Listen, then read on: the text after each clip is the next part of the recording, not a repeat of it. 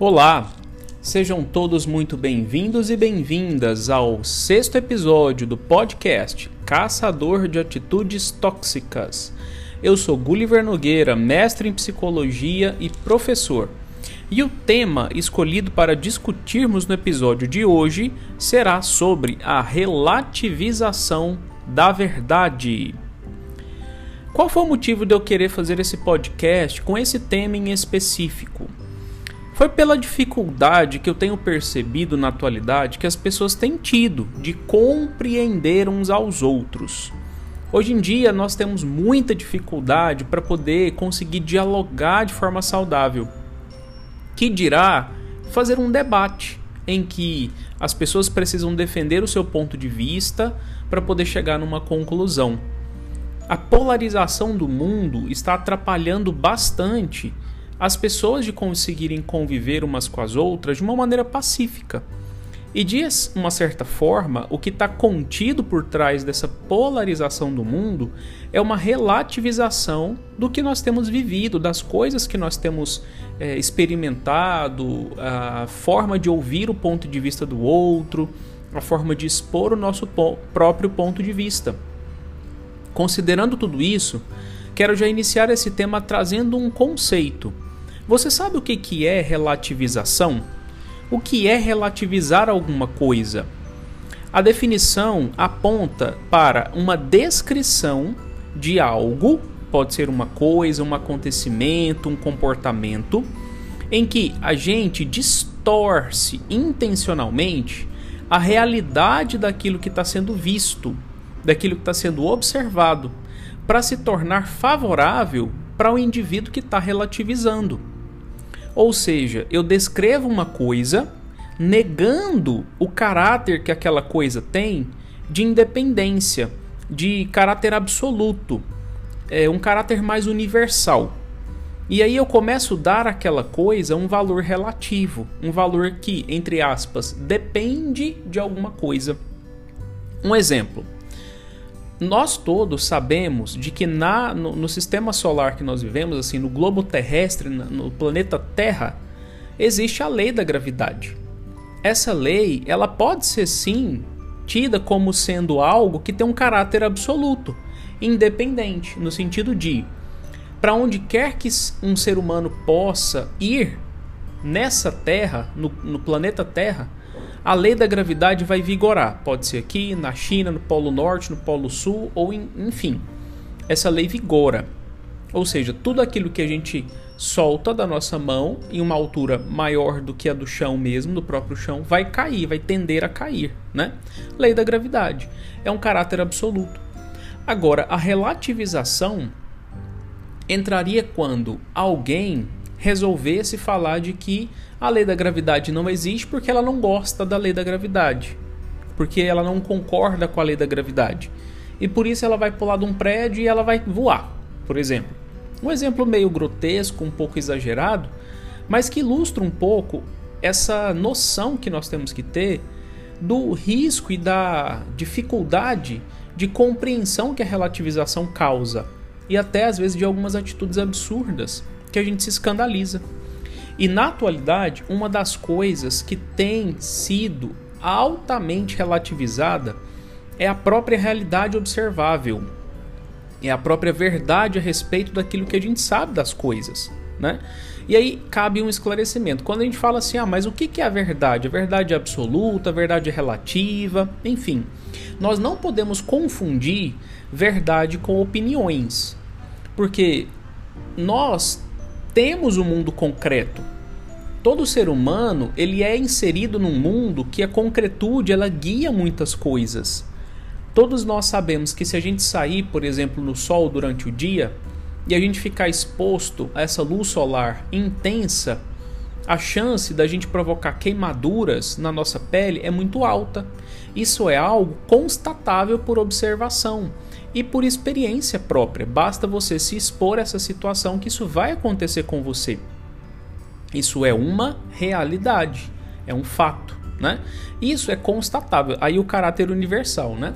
Claro que assim, é, eu ignorei a parte de você colocar um protetor solar ou ficar debaixo de uma sombra, enfim, eu falei literalmente na exposição do sol. E por essa característica ser universal, né, é uma característica, característica absoluta, ela pode ser tida como algo verdadeiro. Qualquer pessoa que chegar nessa conclusão, nessa constatação, vai ver que aquilo que ela está falando é uma verdade, porque ela já viu, ela já experimentou aquilo e ela sabe que aquilo é aquilo mesmo, né?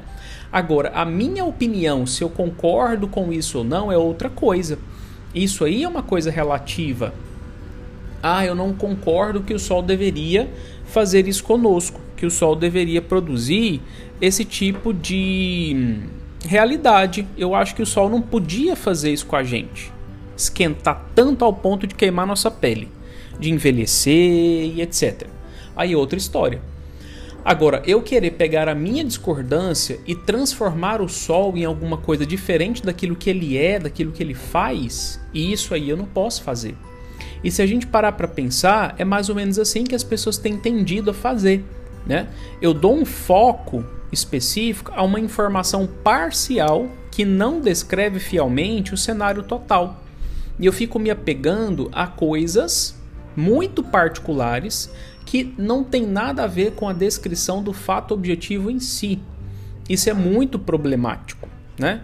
É, por exemplo, numa mesma. Vamos pegar relacionamento, comportamento mesmo, né? Porque se nós estamos falando de relativização da verdade e relacionando isso com atitudes tóxicas, eu vou pegar três contextos: contexto de família, contexto de relacionamento e contexto de trabalho. Se eu ignoro propositalmente os dois lados de uma pessoa dentro de uma situação, eu posso cair no risco do relativismo, da relativização. Porque, por exemplo, numa família, mesmo que seja algo consensual, tá, gente? Eu entrei num consenso que aquilo tem que ser feito. Né? Voltando um pouquinho no que eu estava descrevendo sobre cenários, né? sobre realidades, constatações e fatos. Se eu chego e falo assim, olha, todo mundo consensuou de que a cor azul ela é azul. Toda, toda vez que alguém chegar e ver aquela cor, a gente vai chamar ela de azul. Esse nome que nós, seres humanos, damos para essa cor que nós vemos, isso pode ser relativo, né? no sentido assim de ser consensual. O nome. Se a gente tivesse lá atrás resolvido chamar a cor azul de branco, tá tudo certo. A gente ficaria tranquilo, todo mundo consensuaria que aquilo seria a cor branca e beleza. Agora, a partir do momento que as pessoas falam assim, não, a cor azul não é mais azul, sendo que o mundo inteiro enxerga o azul como azul, mesmo aquilo sendo um consenso. Eu estou tentando fazer o quê? Distorcer a realidade de acordo com o que eu quero, a meu favor. Vamos supor de que eu queira que o azul se transforme em algo é, benéfico para mim, sei lá, enfim, por algum motivo. Aí eu vou relativizar. Eu vou querer que o azul se transforme em outra cor porque eu tenho outro objetivo com isso. Aí as pessoas entram naquela, na, naquela, naquela discussão, né? Ah, mas por que, que as pessoas falam que o azul é azul? Quem garante que aquilo que eu estou vendo é o mesmo que você vê, né? Por exemplo. Isso é interessante, porque assim, deixa eu abrir esse parênteses só para esclarecer como é que a gente consegue consensuar que a nossa realidade é igual para todo mundo. Pela uma capacidade que o ser humano tem, que a gente adquire ela desde pequenininho, que é a capacidade de reprodução fiel daquilo que nós estamos vendo, né? Vamos pegar uma criança que ela é não verbal e a gente não ensinou para ela nome de cor, não ensinou nada. A gente só está ensinando para ela é, é, associação de coisas que são iguais ou são diferentes. Então a criança já consegue observar, já consegue encaixar, já consegue fazer não sei o que e tal, tal, tal. Se a gente pega um objeto azul que tem a mesma forma de um outro objeto azul e a gente fala, presta atenção, pega o igual. Aí ela vai, copia a cor azul, a formato azul. Como é que a gente vai saber se o formato está influenciando ou não? Pelo, pelo, pelo jeito que a gente está descrevendo né? Se a gente pega lá duas cores e fala, ó, cores iguais, só que a gente não dá nome. A gente vai lá pegando azul com azul, vermelho com vermelho, amarelo com amarelo, a gente vai falando assim, ó, cores iguais, cores iguais, cores iguais. Mas não dá o nome. A criança está vendo, ela está percebendo que aquilo tem igualdade, então ela vai lá e copia aquilo, né? Ela vai lá e consegue apreender. Depois que ela aprendeu isso aqui, que a gente consensuou, independente do nome que a gente deu, se a gente pega e deixa essa criança crescer e tal, ela se torna uma artista, né? Ela vai lá e reproduz uma paisagem belíssima daquilo que a gente está vendo na natureza, etc, etc. A tonalidade, tudo. Aí alguém vai lá e observa aquele mesmo cenário que a criança está reproduzindo. E aí alguém vai falar assim: nossa, aquilo está idêntico ao original. E isso quer dizer que aquilo que eu estou vendo está igual ao que, aquilo que a criança reproduziu, que ela cresceu e se tornou adulta. Então, esse é o critério de realidade. Né? É assim que a gente consegue constatar que algo é aquilo mesmo. Né? Agora, em relacionamentos, quando a, gente se, quando a gente trata de comportamento, existe um componente que a gente não vê, que é o componente interior, que é o que a gente chama de intenção, opiniões e, e percepções e tal. Que isso pode de fato ser distorcido, pode ser diferente daquilo que é o real mesmo. Por isso que a gente tem que dialogar, porque é muito fácil nós seres humanos emitirmos opiniões equivocadas por falta de informação. O simples fato de você olhar para uma realidade, descrever aquela realidade e alguém acrescentar uma informação para aquilo já faz você mudar toda a interpretação. Por exemplo, se você está dirigindo e do, do nada assim aparece um carro dirigindo muito mais rápido que você, te dá uma fechada assim, fica costurando, costurando, costurando, costurando até chegar em algum lugar, colocando entre aspas em risco as pessoas naquele trânsito. Quando você olha para aquilo, você fala assim: nossa, esse cara deve ser um responsável, não sei o que, ou qualquer outra coisa nesse sentido. Beleza, você fica com raiva da pessoa, você fica nervoso, buzina, xinga, faz alguma coisa. Se alguém chega em você e fala assim: olha, aquela pessoa estava dirigindo daquele jeito, sabe por quê? Porque dentro do carro tinha lá o pai idoso, a mãe idosa dele ou dela que estava passando muito mal, quase morrendo, e ele tinha que correr, ela tinha que correr para levar essa pessoa para o hospital, porque senão poderia acontecer algo muito grave. Instantaneamente, o seu jeito de lidar com essa situação já muda. E esse é o problema. A gente precisa aprender a interpretar as coisas de acordo com o que realmente é. Coletar informações o máximo possível, sempre percebendo que existem dois lados de uma situação nem sempre aquilo que eu estou vendo vai refletir 100% aquilo que eu interpretei. Eu tenho que corrigir sempre a minha interpretação de acordo com o que está acontecendo para eu não ser injusto. Né? Perguntar, tirar dúvida, observar, perguntar, tirar dúvida. Por exemplo, numa família, se há um consenso naquela família de que a família quer que todos que morem na casa contribuam financeiramente com aquela casa, é um consenso, foi combinado, foi pedido. Alguém pode entrar num, numa relativização de se colocar num papel de vítima. Por exemplo, ah, mas eu tenho uma dificuldade, eu não dou conta, tá muito difícil trabalhar, eu não tenho habilidade nenhuma, nada que eu faça dá certo e tal. Para não conseguir atender a esse pedido, e aí a pessoa começa a entrar no papel de vítima, por quê? Fala assim, tá vendo, ninguém na minha família me entende, todo mundo fica contra mim, e que não sei o que, e inventa várias, várias ideias justificativas para ela ficar na zona de conforto, porque no fundo, no fundo, o que ela quer é não trabalhar. A verdade dentro dela, a vontade dentro dela que ela está negando, escondendo da família é dois pontos: não quero trabalhar Agora, para que eles não descubram isso, vou colocá-los como se eles fossem os culpados para que eles não fiquem me pressionando e vou fazer me fazer de vítima ou alguma coisa assim. Relacionamento acontece isso também. Uma das coisas que muito acontece é algumas pessoas não terem a coragem de falar assim: olha, me desculpa, eu falei alguma coisa errada para você, eu interpretei você errado, eu não devia ter falado isso, não devia ter pensado assim, alguma coisa nesse sentido. As pessoas fazem isso muito e muito relacionamento acaba se estragando por isso. É uma atitude tóxica. Não admitir os seus próprios erros dentro de um relacionamento e entrar num discurso de atacar o outro a qualquer custo. Né? Por exemplo, a pessoa resolveu implicar com uma característica do, da outra pessoa só porque ela, sei lá, culturalmente ela colocou na cabeça de que ela não concorda com alguma coisa. E aí essa coisa que ela não concorda, o outro tem. É uma característica física que ela não concorda. E ela vai começar a atacar essa outra pessoa por essa característica física. Mas essa pessoa que tem essa característica física nunca fez nada contra a pessoa que está lá atacando. É só porque existe uma característica física que é presente na outra pessoa, mas essa pessoa nunca manifestou atitudes ofensivas e, essa, e ela resolveu simplesmente implicar. Né? O, que isso, o que eu estou querendo dizer com isso, por exemplo? Sabe aquelas famílias mais tradicionais? que tem lá um, um, uma pessoa mais rígida, um pouco mais mandona, né? Tá, isso é cultural? É cultural de, um, de, uma, de uma situação.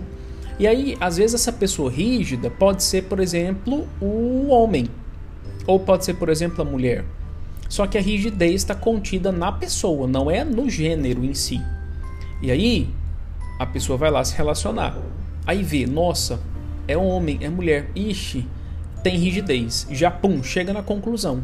É rígido, é rígida. Por quê? Porque a experiência subjetiva foi de ter tido contato com alguém que era rígido ou rígida. Você já, pum, joga sobre o outro uma verdade que é sua, uma experiência que é sua. Isso não quer dizer que é o todo desse jeito. E aí eu acabo sendo injusto com a outra pessoa quando eu começo a generalizar. Nossa, fulano, você, homem, você, mulher, rígido. Você não vai mandar em mim. Você não vai fazer as coisas que eu não quero que você não quero fazer. Você não vai me obrigar, você não vai me manipular, você não vai nada, você não vai isso, você não vai aquilo. E aí a gente vai vivendo uma mania de atacar os outros, sendo que o outro nem sabe o que está acontecendo. Trabalho é a mesma coisa? É a mesma coisa. Às vezes o chefe fica achando que o funcionário não trabalha direito, enfim.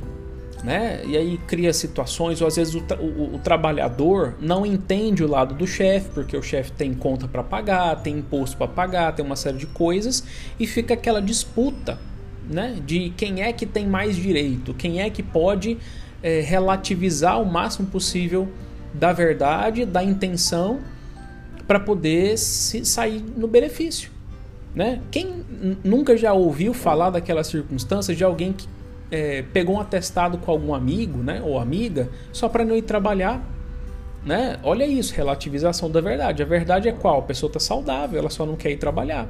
Mas ao invés de faltar serviço, para né, não cortar o ponto e não perder dinheiro no fim do mês, pega um atestado para abonar a falta. Isso é errado, isso é ilegal, inclusive. Né? Então, essa relativização atrapalha tudo. E qual seria a raiz da relativização que existe no mundo, por exemplo?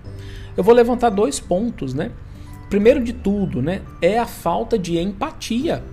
Sim, eu preciso me colocar no lugar do outro, eu preciso espelhar a atitude do outro para saber, peraí, se essa outra pessoa estivesse falando tudo aquilo que eu estou falando para ela, será que eu ia gostar?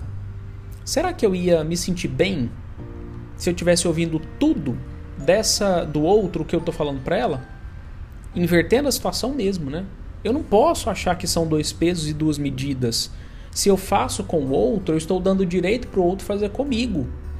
Eu não posso assim, fazer com o outro, mas o outro não pode falar nada. O outro tem que ficar calado, tem que aceitar tudo, certo, tudo caladinho. Tem... Não. Se eu estou ofendendo algo da, da, de característica que o outro possui, assim, atacando, ele, o outro vai revidar ele vai revidar. Então, a empatia significa o quê? Fala assim, peraí, se eu tivesse no lugar dessa pessoa, o que, que eu faria?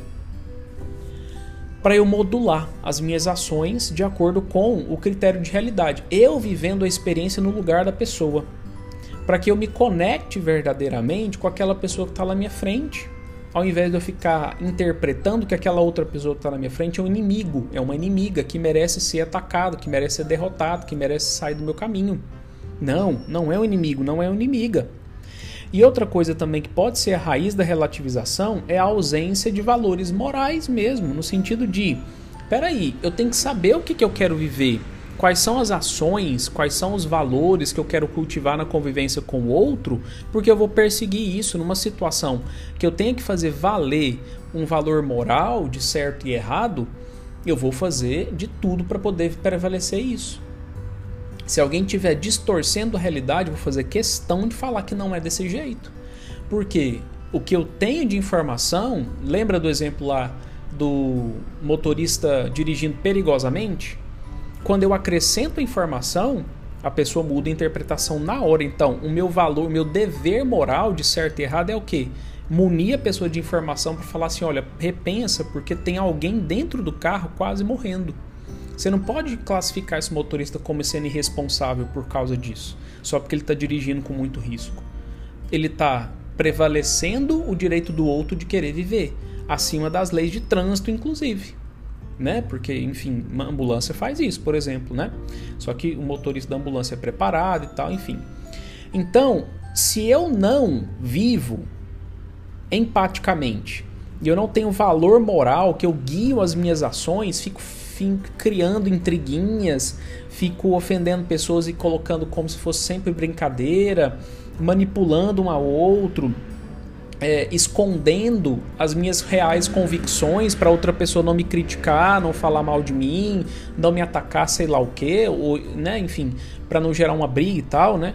Eu preciso aprender a dialogar. Né? A consequência de eu viver na relativização é isso: é briga, é conflito, né, com, as, com as outras pessoas, é a ansiedade que gera, né, alterações emocionais diversas, é tristeza que surge, são mágoas que ficam acumuladas, chateações, né? No social, por exemplo, surge um isolamento, porque ninguém vai querer ficar perto de alguém assim que só distorce a realidade o tempo inteiro. Surge solidão, me dá um sentimento de vazio e coisas nesse sentido. Né? São consequências espontâneas que surgem porque eu quero viver nessa relativização. Eu não vivo em paz, né? porque eu sempre tenho a tendência de achar que o que eu acho é o certo. Sendo que existe um segundo ponto de vista que é a pessoa que está do meu lado. Que ela também olha, observa, raciocina, pensa e tem opinião própria também, tanto quanto eu. E se eu invalido como se a opinião do outro não valesse nada, é a mesma coisa que vento, eu estou é, anulando a existência do outro. Isso é, isso, é, isso é erradíssimo. E o outro vai falar assim: opa, peraí, eu, eu existo, eu penso, eu sei coisas tanto quanto você. Peraí, você tem que me ouvir, né? E aí o diálogo precisa acontecer. A habilidade de saber ouvir o ponto de vista do outro, de falar, de admitir, bater no peito e falar assim, realmente falei uma coisa que eu não devia ter falado. Você me perdoa, você me desculpa por isso, né? É, se você aguenta viver na realidade, por exemplo, da relativização, perfeito, tá tudo certo, tudo ótimo, aguenta. Mas saiba que a consequência é inevitável. Ela, ela vem.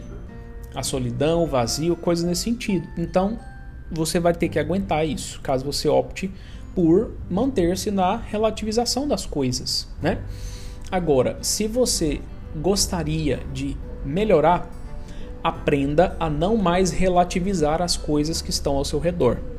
Aprenda a viver dentro da realidade, dentro da verdade, conversando, perguntando, entendendo, questionando para que as coisas fiquem melhores, a sua relação com o próximo melhore.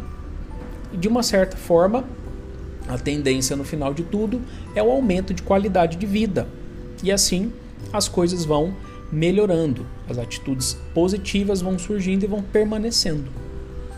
E esse foi mais um podcast do Caçador de Atitudes Tóxicas. Quero agradecer a você mais uma vez pela sua atenção a mim disponibilizada ao ouvir esse podcast. E gostaria de pedir para você seguir-me nas diversas plataformas de redes sociais que eu tenho. No meu Instagram tá lá escrito Gulliver R Nogueira, que é o meu login, me acha lá e me siga.